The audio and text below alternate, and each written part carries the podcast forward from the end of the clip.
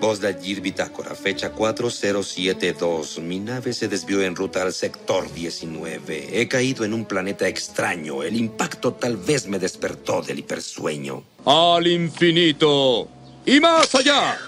Y así es como descubrimos Vinícola Infinito, ubicada en el Valle de Ojos Negros, Baja California. Una vinícola con una gran propuesta de vinos y un concepto muy llamativo.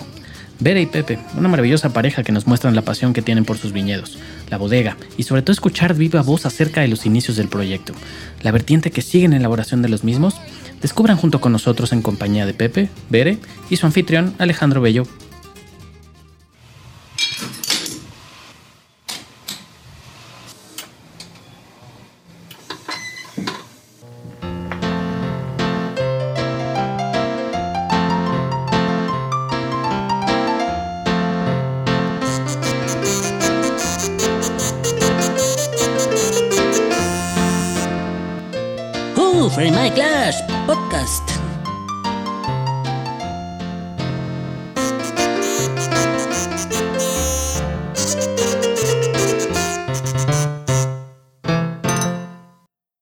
Pues bienvenidos a un episodio más de Who Frame My Glass Podcast, episodio número 32, ya el séptimo episodio de la tercera temporada.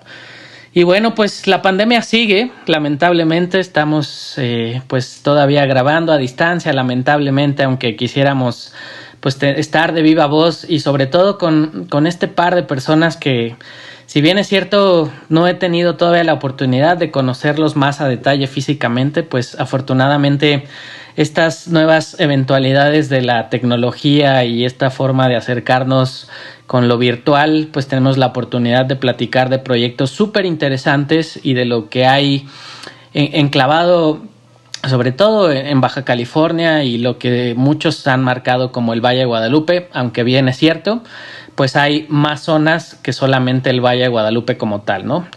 Entonces, pues para mí es un honor darle las la bienvenida a, a Vinícola Infinito y Pepe y Bere, ¿cómo están? Bienvenidos, buena noche.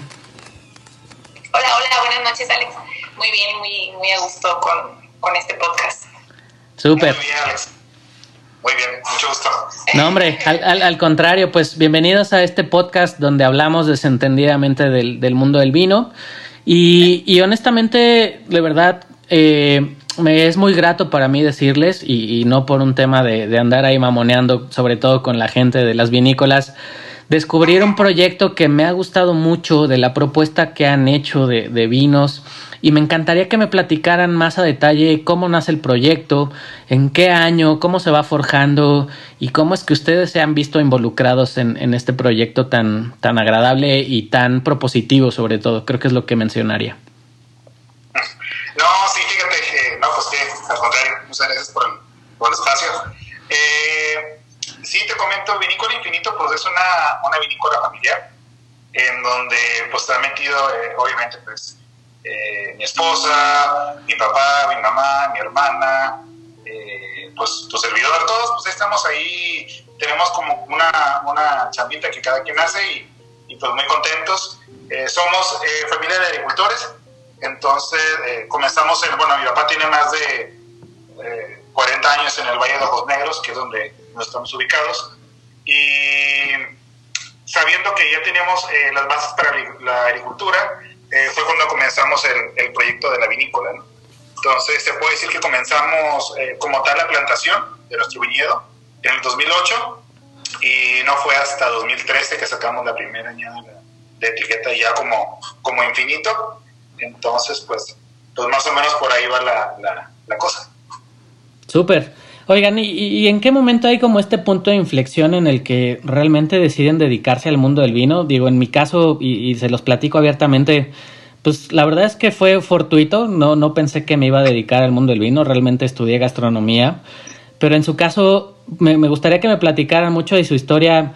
Eh, sí tenían pensado dedicarse al mundo del vino, digo, por este bagaje tal vez familiar que existía, o en algún momento, pues tal vez de, no sé, querían estudiar arquitectura, ingeniería, no sé, y en qué momento existe este punto en, el, en, el, en la historia en el que ustedes dicen, pues vamos a dedicarnos de lleno a esto, ¿no? Sí, está, fue algo muy divertido y fue algo como muy curioso. Eh, la verdad es que honestamente yo también nunca me imaginé que iba a terminar haciendo vino, que me iba a... me gusta tomarlo, me gusta pues, saber, o sea, conocer el mundo del vino y todo, tampoco me considero un mega experto.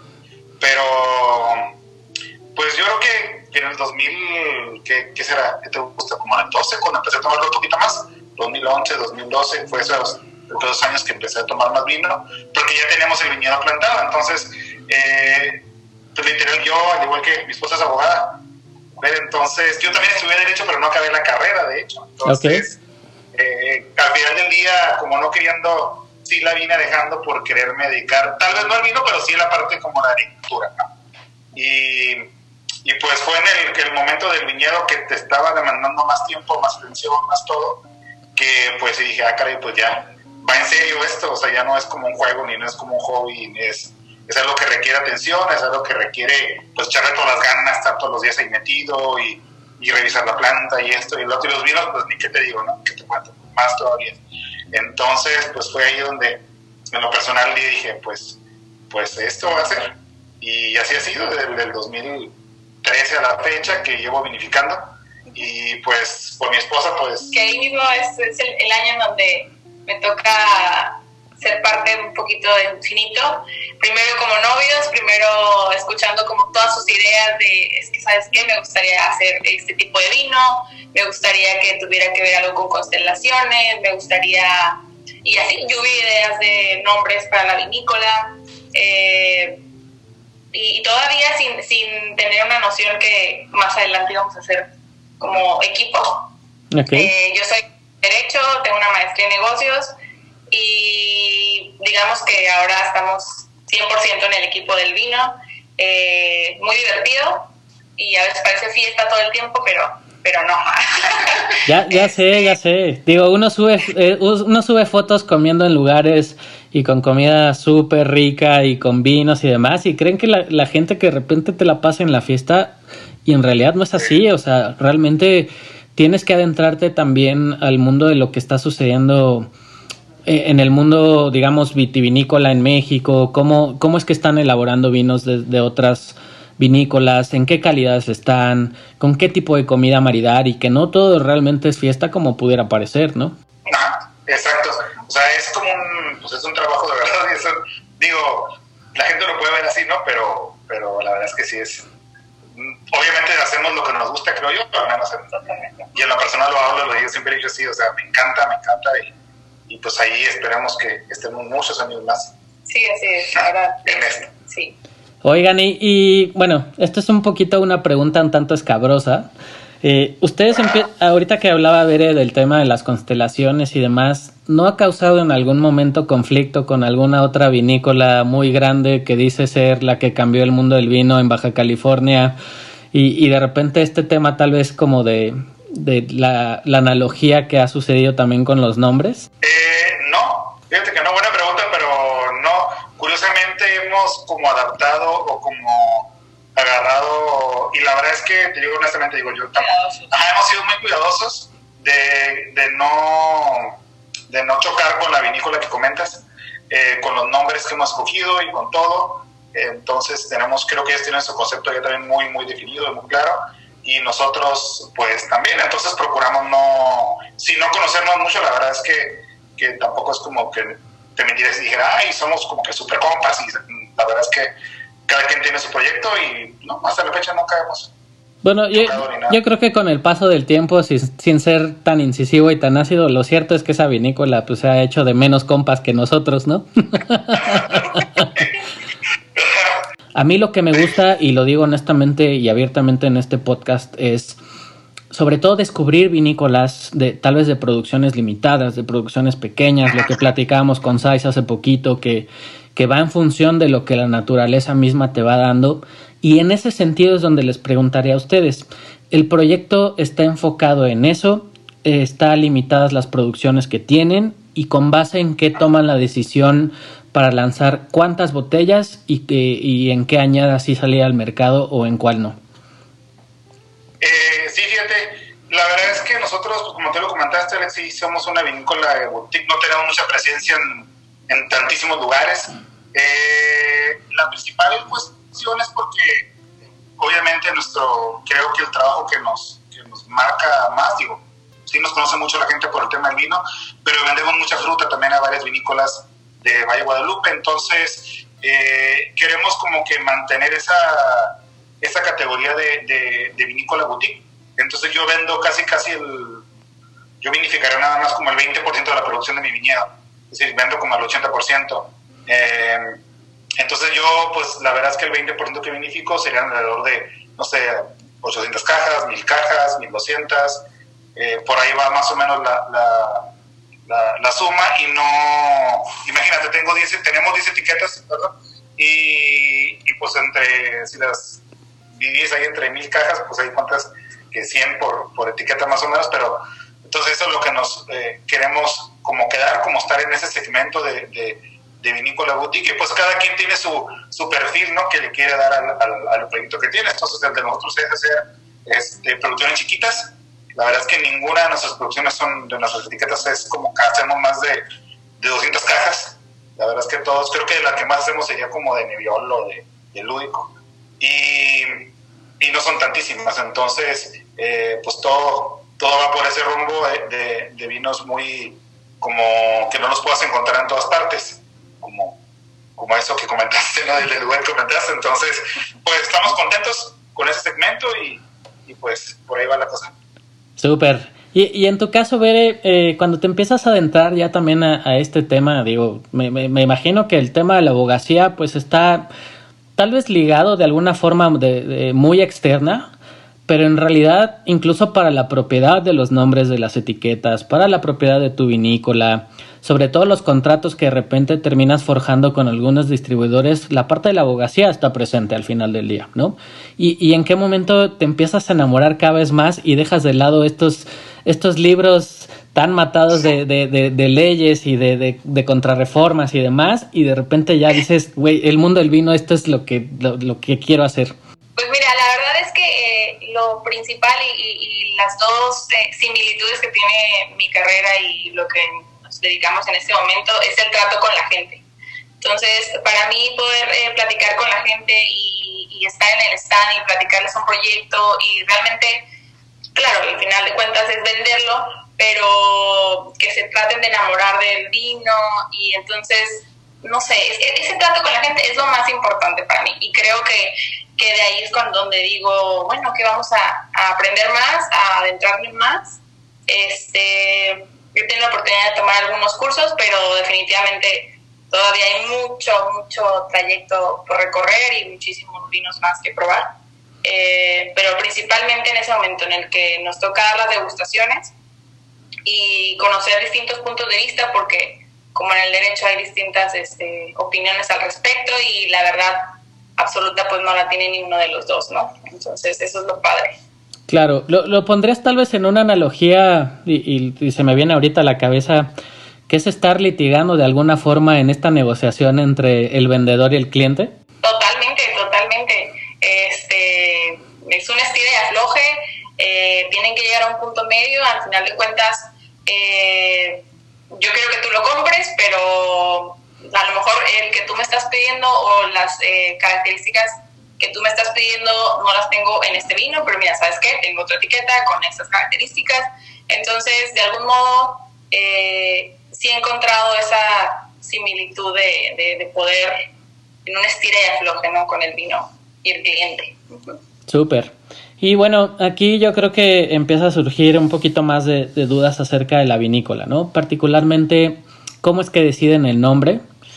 Y, me gustaría que me platicaran ya a raíz de que, de, que vayamos desglosando eh, de dónde sale el nombre de, Vinícola Infinito, eh, que me platicaran un poco más acerca de, las etiquetas, de los estilos de vino que han ido desarrollando.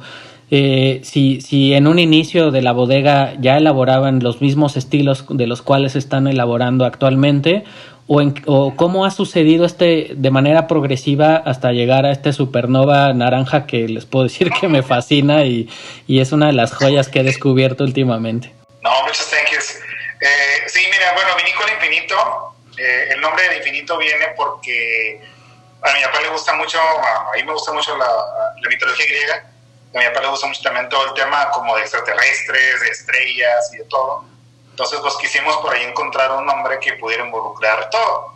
Entonces, por ahí, me acuerdo perfecto una vez que eh, estaba ahí con los amigos y todo, surgió el nombre de Infinito y pues se quedó tal cual. Nos dijimos, ah, se escucha padre, creo que envuelve pues todo lo que nos gusta y, y de ahí salió el tema de, de vinícola infinito y pues también apareciendo la zona que donde estamos ubicados, la vinícola, que es una zona, eh, es el valle más alto de toda Baja California en cuanto a producción de uvas se refiere y pues la vista de las estrellas se ve muy fregón.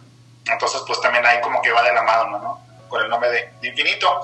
Y también pues van de la mano las etiquetas, que los que conocen nuestras etiquetas, los que las han visto, saben que pues toda la línea de vinos premium, que son los monovarietales, tienen un personaje mitológico en la etiqueta y un pensamiento en la parte de atrás. Entonces ahí es un pensamiento como de un personaje, eh, algún, no sé, literario o algún este, filósofo o algo. Y en la parte de enfrente pues viene el personaje mitológico que eh, solemos hacerlo que vaya, que la historia del personaje mitológico vaya un poquito de acuerdo al vino que te vas a tomar. También entonces pues tenemos a, a la Osa Mayor, a Orión, a Andrómeda, a Géminis, a, la cabellera de Berenice, obviamente, uh ojos, y, y qué otras, y cuál se me escapa, y Pegaso también. Pegaso Entonces son los personajes que utilizamos.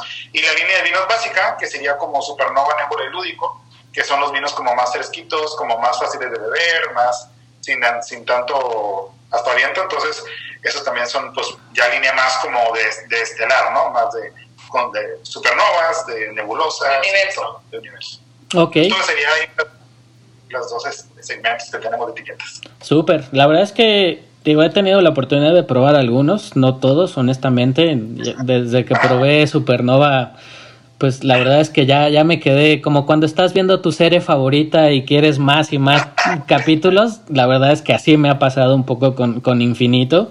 Y, y en ese sentido, eh, me gustaría preguntarles, eh, ¿cuál sería para ustedes el diferenciador eh, de donde están ubicados ustedes contra los distintos valles que están ubicados en el, en el Valle de Guadalupe? bueno, particularmente en Baja California, no solamente el Valle de Guadalupe, sino lo que sucede en San Vicente, lo que sucede en Tecate, lo que sucede en Ojos Negros, etcétera, etcétera, ¿no? ¿Cuál, es, cuál sería realmente lo que ustedes creen que es el diferenciador contra otros valles en tipicidades, en estilo de vinos y lo que la climatología y el suelo en realidad les aporta. Sí, pues yo, bueno, principalmente Jonero se caracteriza por, por, la calidad de agua que manejamos en la zona. Ese sería como que el factor más grande y tan así te puedo decir que hay varias vinícolas que ya han estado ocupando tierras en Ojos Negros, vinícolas de Guadalupe. Eh, digo, obviamente, número uno, la tierra está mucho más barata que en Guadalupe, pues. Y, pero si tienes una tierra un poquito más barata y tienes una mejor calidad de agua, y vas a poner un viñedo, pues, pues, pues qué mejor, ¿no? Entonces, eh, ese sería, sería un muy, buen diferenciador. Eh, en cuanto a nosotros, digo, nos gustan mucho los vinos que, que se dan ahí, son vinos más, te puedo decir, un poquito más como frutales, en donde a mi gusto eh, la nariz es como más, más frutal, más, no sé, como que le siento más intensa, ¿no? hablando hace poquito un buen amigo y, y, aprovecho para darle un comercial, este, mi amigo Martín, eh, que también tiene, tiene viñedo en ojos negros, eh, siempre está muy curioso porque él tiene una nariz como muy enfocada a los vinos de ojos negros. Entonces, para él cuando prueba un vino de ojos negros siempre dice, ah, es que huele a ojos negros, ¿no? Y sí es cierto, o sea, la verdad es que, pues, no sé, sí coincido con él porque, pues, te das cuenta de que lo hueles como, no sé cómo explicarlo, como la parte frutal, como la parte, bueno, a él le gusta mucho el entonces, bueno, tira, es que esto de ojos negros, ¿no? Entonces es, como muy, muy típico te puedes ir a una frambuesita o no sé, no lo pruebas y la es que no está tan elevada, ¿sabes? O sea, eso creo que por ahí va, va más o menos. Y, y hablando también de que comentas lo de Supernova, como el, el, el comercial ese eh, que te iba a hacer es que, bueno, Supernova, tenemos dos tipos de Supernova la gente que, que, los ha probado, a lo mejor tenemos el que es blanco y el que es, este, pues obviamente sin maceración ni nada, y tenemos la versión naranja, que es un vino que, que lo maceramos durante mes y medio con las pieles de la uva para hacer un poquito más de color y más aromas. Y, y ese pues lo eh, fue, se fue haciendo sobre la marcha, ¿no? Eh, de querer como, como ver o, como experimento, como ver qué sale, ¿no? Siendo que pues el Supernova, el blanco, tuvo muy buena aceptación, la gente le, le gustó mucho, entonces pues dijimos, ah, pues a ver qué, qué sale si lo, si lo maceramos más. El naranja lo hice en el 2018, eh, lo hice en 18 y lo volví a hacer ahora hasta, hasta el año pasado.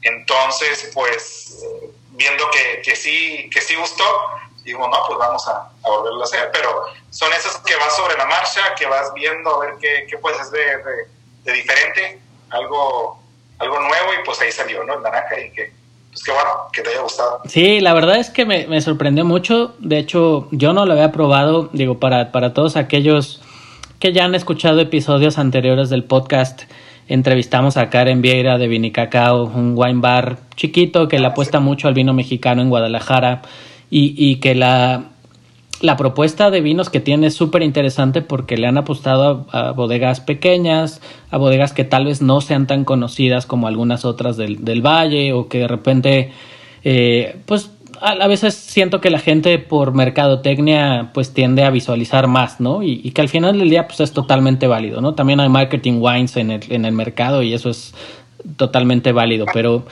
lo, lo platicaba con Karen y de, cómo surgió el tema de probar Supernova, el vino naranja. Eh, le compré una botella, se venía a mi cumpleaños el año pasado y nos reunimos cuatro sommeliers eh, y yo en esta, en esta cena.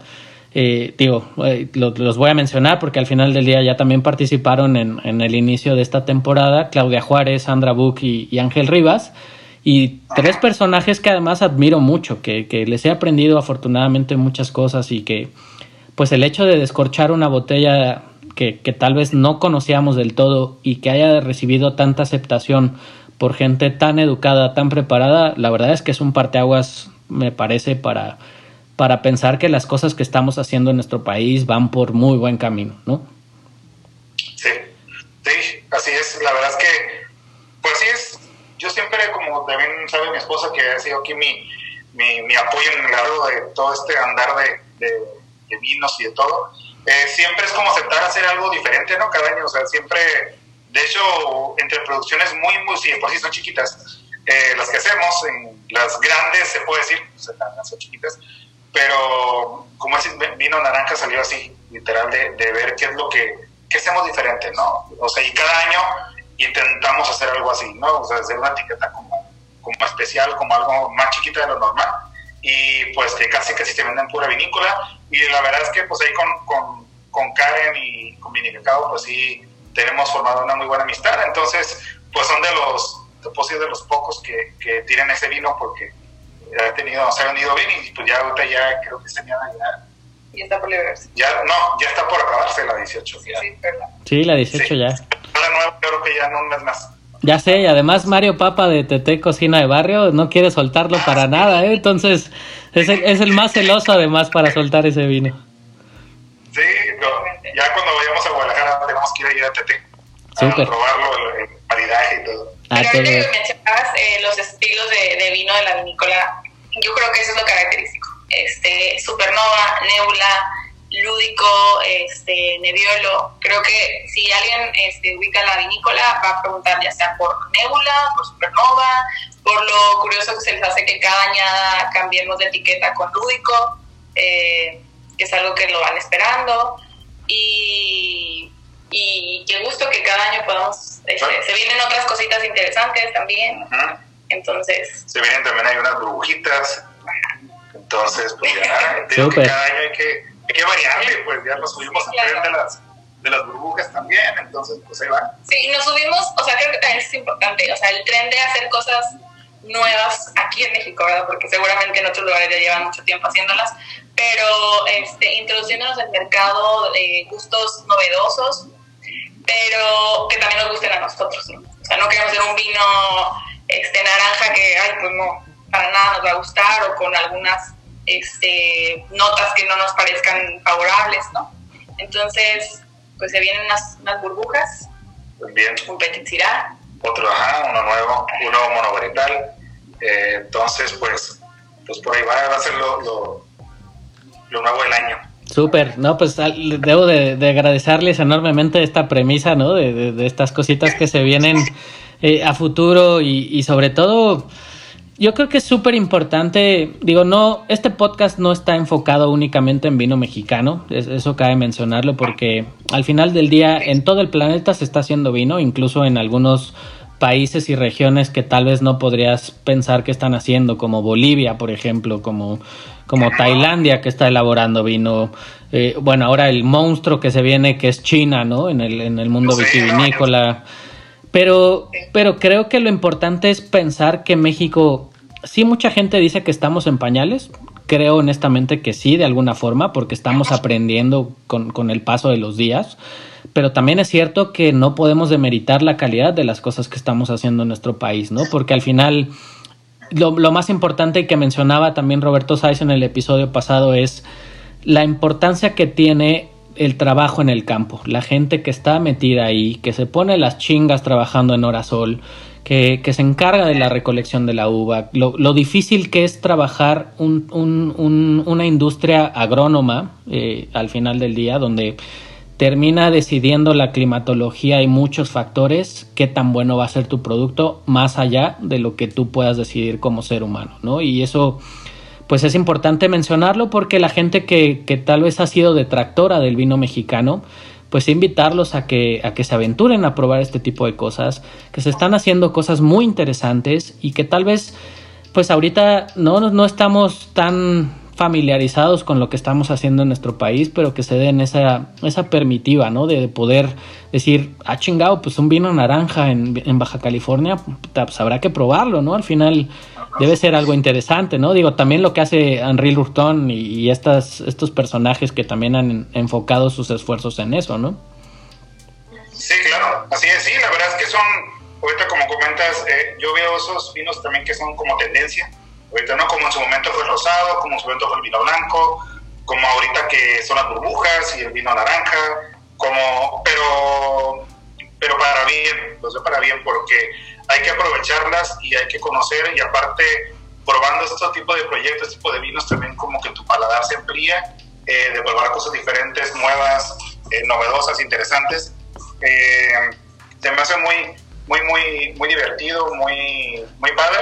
Y junto con lo que comentas ahorita, Alex, la neta es que eh, yo me acuerdo mucho de cuando comencé a hacer vinos que eh, se veían los concursos internacionales de vino y tú por ahí veías una bodega, a lo mejor ahí metida, ahí que ay, ganó plata, o un oro o algo así, ¿no?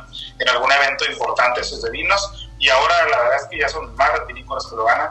Ya no, ya no son una, ni son dos, ni son tres, ni son cuatro. O sea, ya es cuando te metes a ver, no sé, un concurso de Bruselas, Bruselas o ya ves a uh, cinco, seis, siete, ocho vinícolas mexicanas que ganan.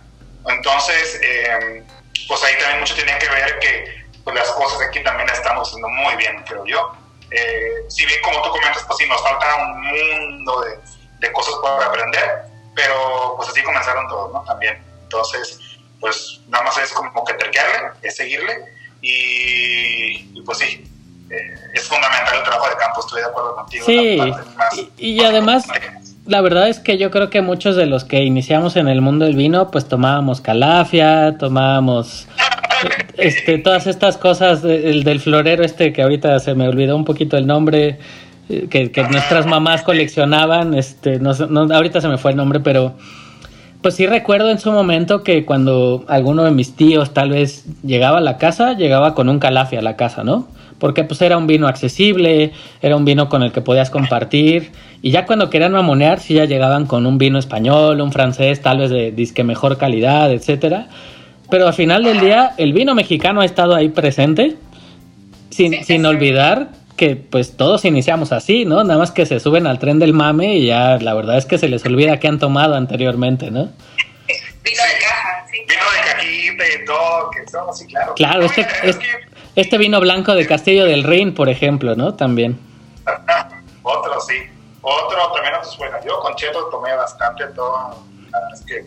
Y era nice. No, ay, o sea, y la verdad es que no me, la verdad es que el, el, el, Sinfandel, ¿cómo se llama ese rosito? El que, el que está dulcecito. El, el White Sinfandel, sí, sí, sí. Ándale, con ese, o sea, la verdad es que con ese, y que te diga quién no comenzó con eso, la verdad, es muy normal, pues, pero como tú comentas, al fin del día, pues, vino mexicano, ¿no? Digo que también compramos los chilenos, nos íbamos al Soriana, me acuerdo, para ver cuál había promoción y todo ese rollo, pero pues siempre hubo un vino mexicano en casa. Sí, claro. Ahora, eh, cambiando un poquito la dinámica y, y, me gustaría preguntarles, pues se acerca cada vez más el 14 de febrero, se viene el Día del Amor y la Amistad, ¿no? Y, y al final del día, creo que lo, lo, padre de este episodio es tenerlos a ustedes como pareja en este, en este capítulo. Y me gustaría que me contaran un poquito su historia de amor, de alguna forma, y cómo es que el vino los ha unido para todas esas personas que nos están escuchando y, y sobre todo pues hacerles mención de la importancia que también tiene el vino en nuestras vidas cotidianas, ¿no? Sí, sí claro. Pues, pues, bueno, qué romántico. eh, pues, pues, nos conocimos en un, en un barco, en una fiesta que hicimos en un barco mis amigos. Y, y pues ahí fue el, el, el digo, te lo puede contar el de la parte más romántica, pero pues yo nada más la vi y dije, pues de aquí soy, ¿no? Ya llegué y hablé y todo, y pues creo que de ahí poquito a poquito ya fueron saliendo todos los... Sí, preguntó, preguntó, ¿y tu amiga la de cabello chino? Ajá, pregunté a un amigo y todo, ah, no, sí, ah, no, Andrea, Andrea Berenice, ¿no? Ya, ya ¿no? y todo fue el tema de hablarnos y sí, me sirvió tragos. Entonces, una vez más, el alcohol une. Entonces, cada, cuando te inviten una copita de vino, un traguito, muy probablemente puedas encontrar el amor de tu vida. Ahí. Bueno, ¿qué, ¿qué les puedo decir yo? yo? Yo encontré el amor de mi vida dando una clase de vino, de historia del vino, imagínense. Ah, pues está.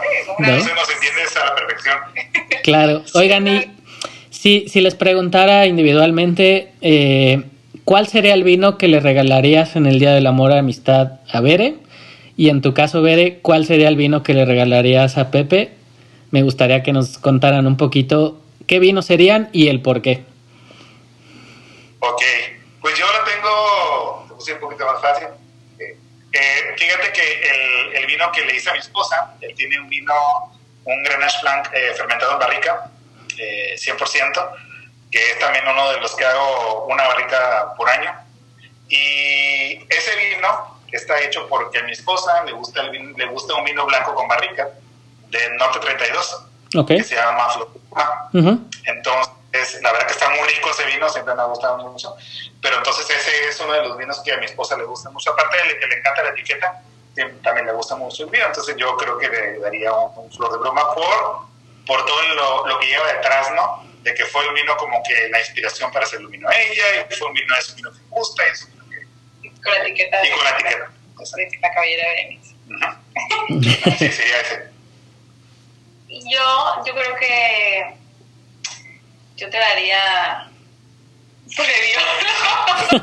es fan de la uva, es fan de, de, de, de, ese vino en particular, de su vino en particular.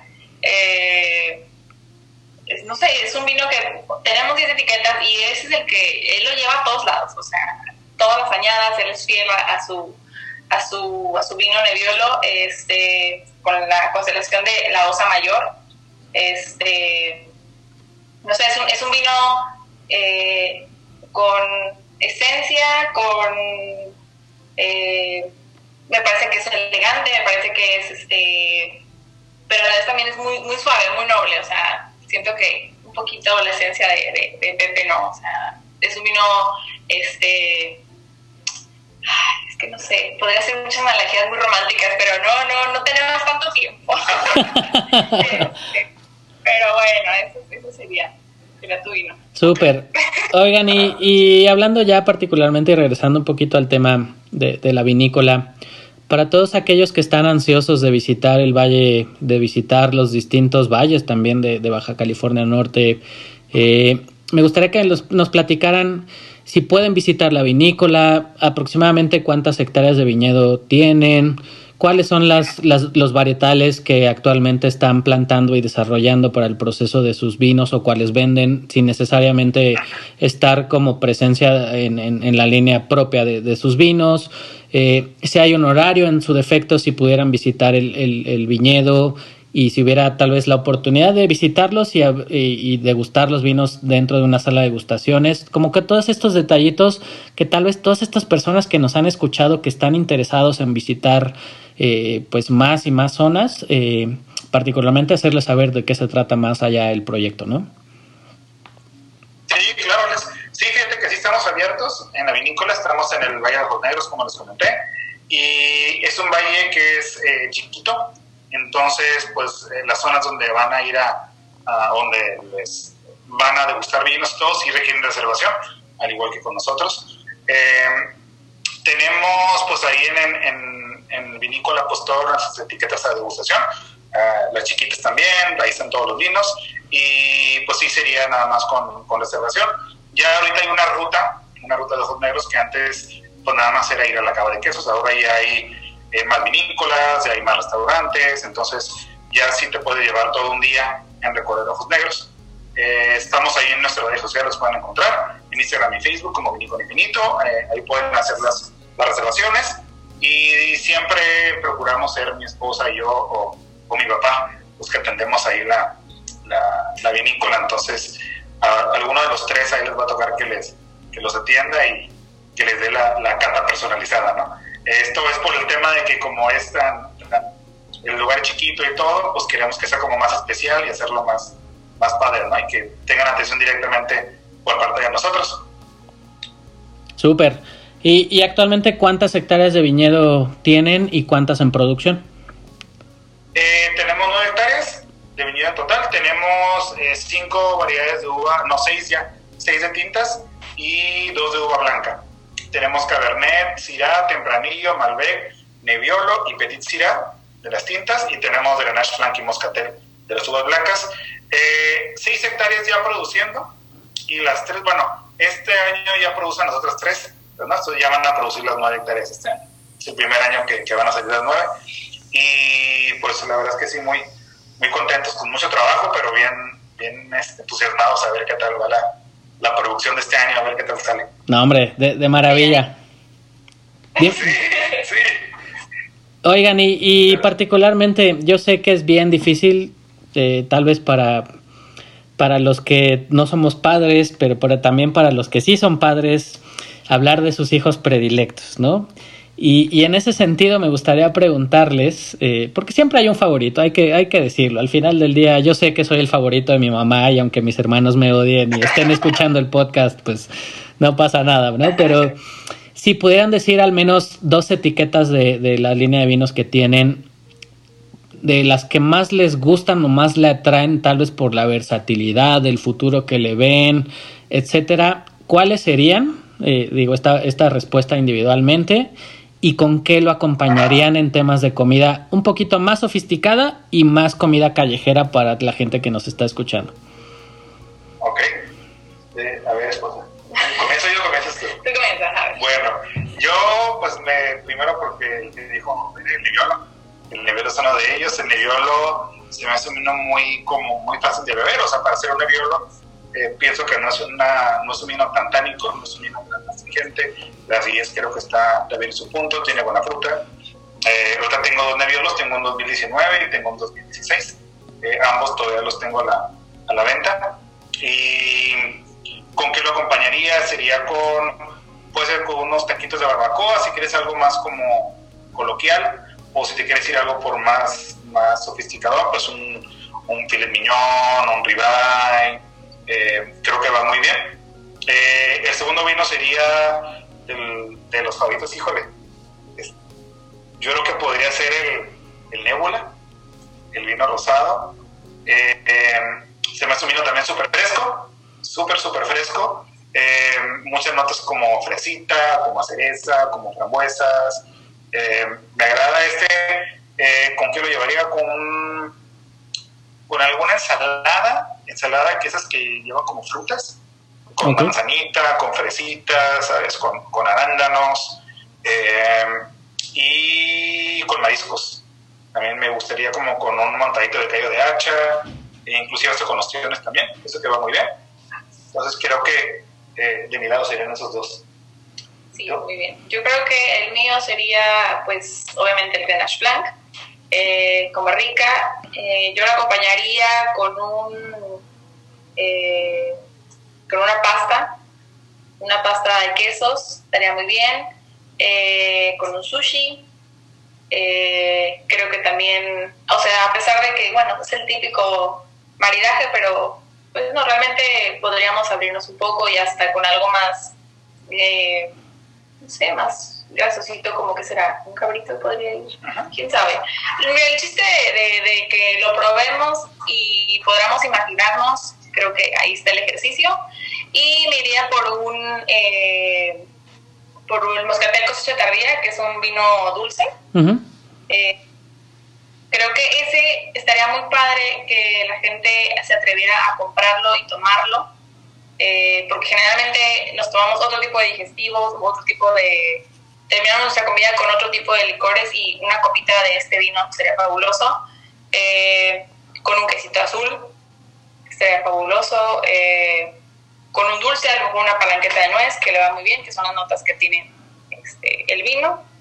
Y pues creo que esos serían mis dos este, vinos. La, la, verdad es que sí se, se antoja bastante. ¿eh? Les debo decir que a mí particularmente el Supernova Naranja, yo creo que con unos tacos de carnitas, digo, particularmente que tengan grasita, cuerito, esta parte tal vez de buche con, con algo de, de, chamorro tal vez, estaría súper, súper interesante, porque al final del día la acidez del, del vino naranja ayuda mucho a mitigar la, la, la parte grasosa, ¿no?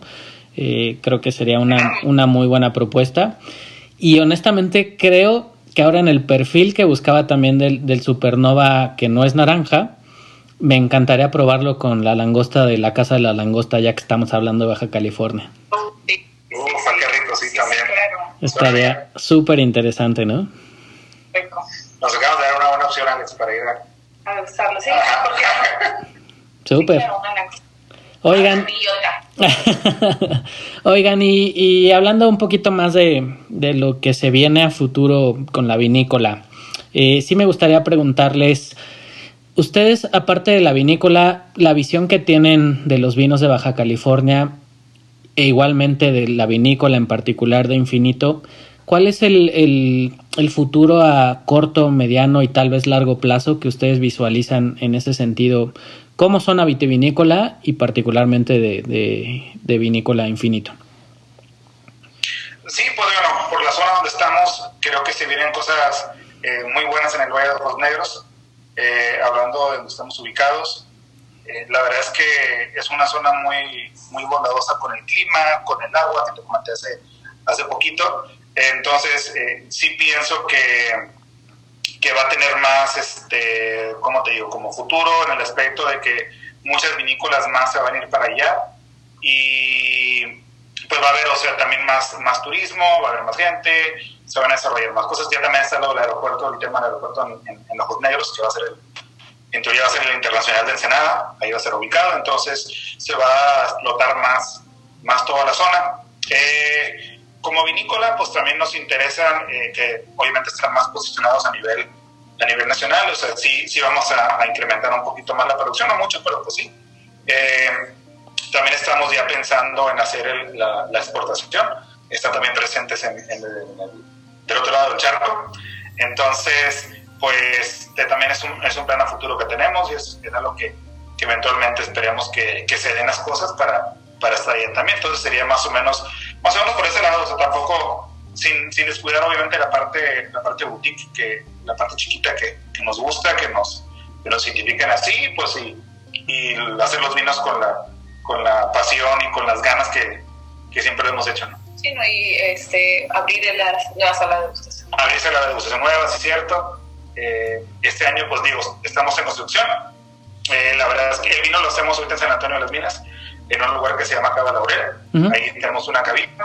Ahí, ahí, digo saludos para, para mi socio Mundi, que gracias por, por darme su cava, su cava Laurel. Y, eh, es, es, está junto conmigo eh, Raimundo Sánchez Laurel y Mario García. Y nosotros estamos ubicados en Cava Laurel. Y los tres hacemos el vino de los tres. Entonces, pues es como algo muy, muy bonito. Entonces, siempre digo a Mundi que ahí ya, ya me apoderé de su cava. Entonces, ahí, ahí, ahí vinificamos. Y este, y este año ya, pues empezamos, bueno, ya continuamos más bien la construcción en, en Infinito, ya en Ojos Negros, para a ver si, si ya sea este o el próximo ya poder vinificar ahí. Y recibirlos. Y recibirlos en la nueva sala de degustación.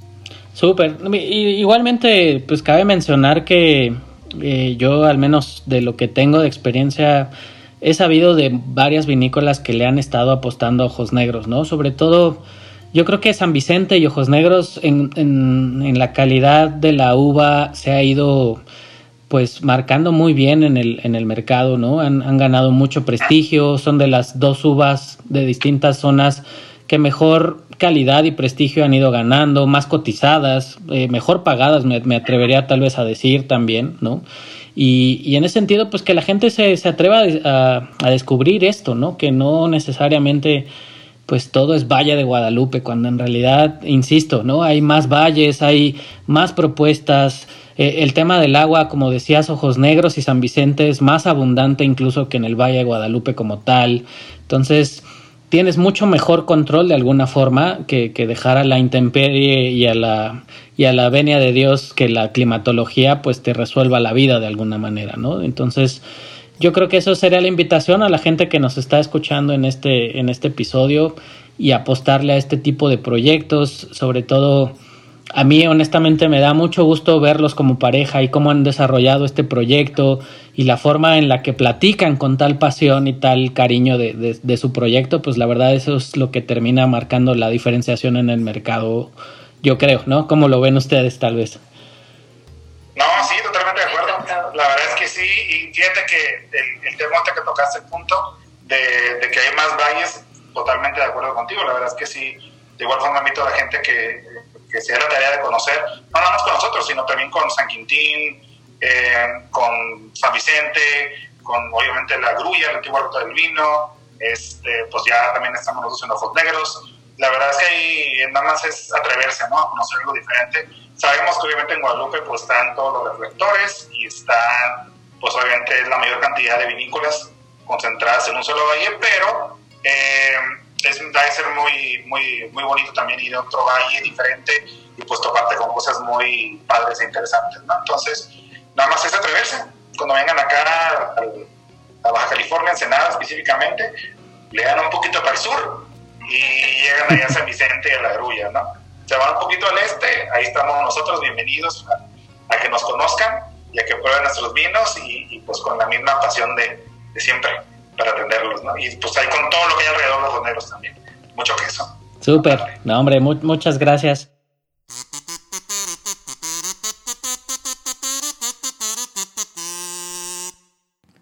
Y si te preguntabas acerca de nuestras redes sociales, búscanos en Instagram como arroba Podcast, en Facebook como Podcast y en nuestro correo oficial whoframeaglass.gmail.com.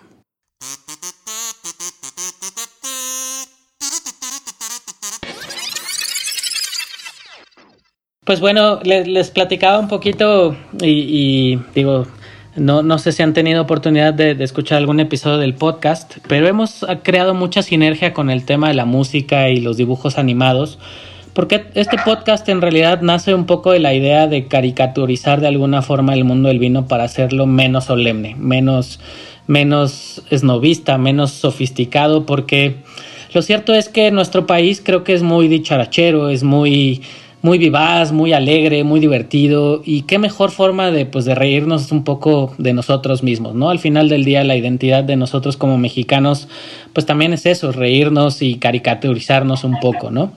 Y en ese sentido me gustaría preguntarles si ustedes fueran una caricatura o un personaje animado en el mundo del vino, ¿quiénes serían y por qué? Okay.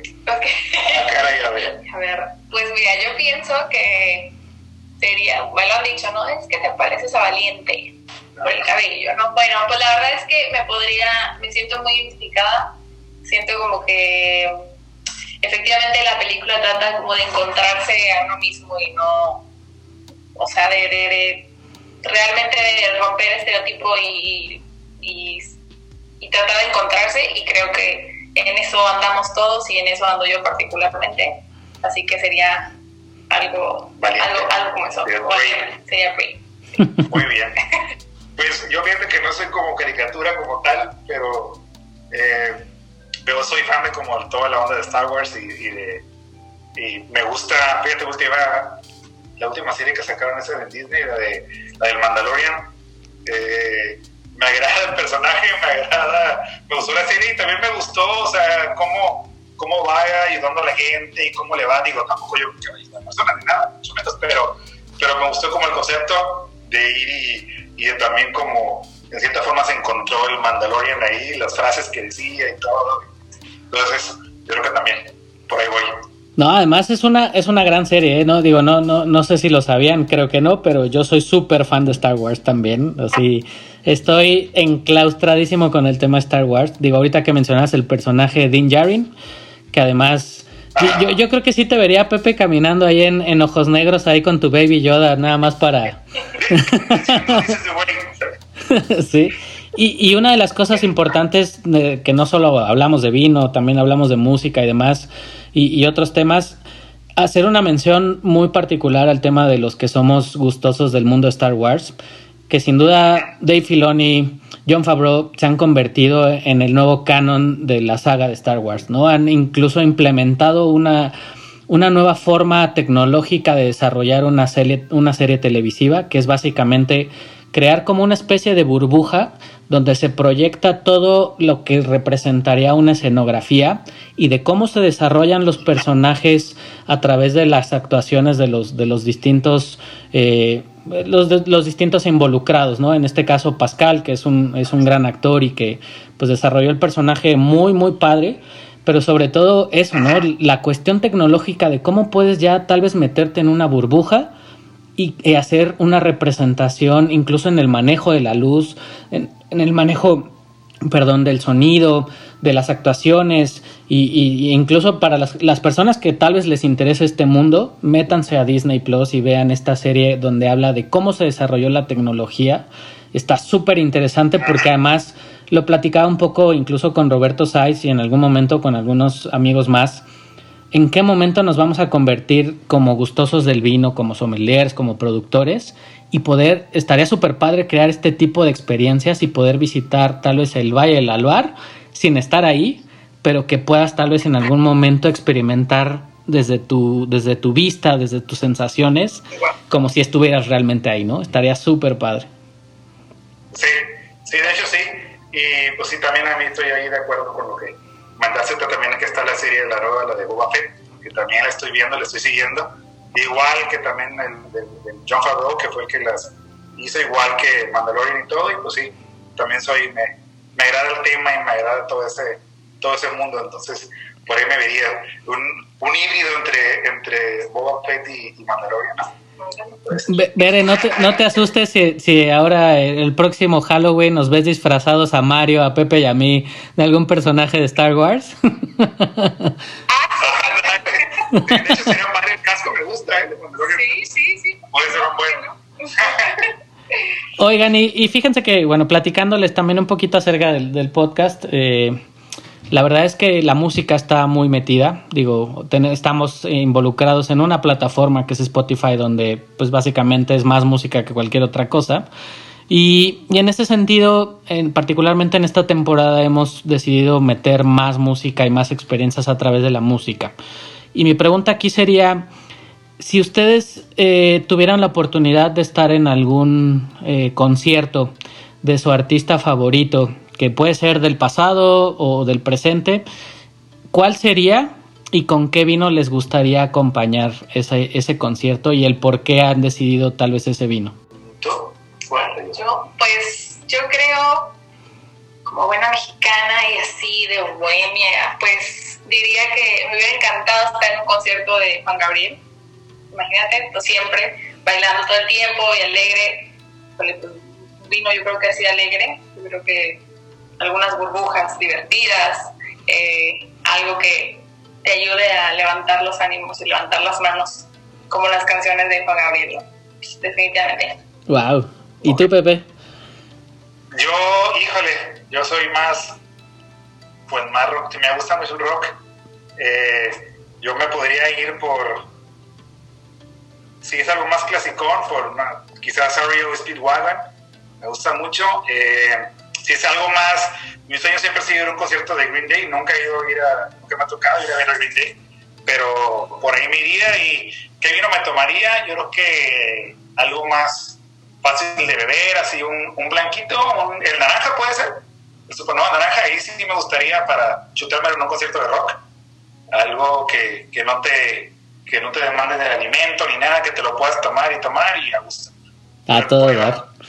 Pues suena súper interesante, digo, aquellos gustosos pues, de Juan Gabriel y de Green Day.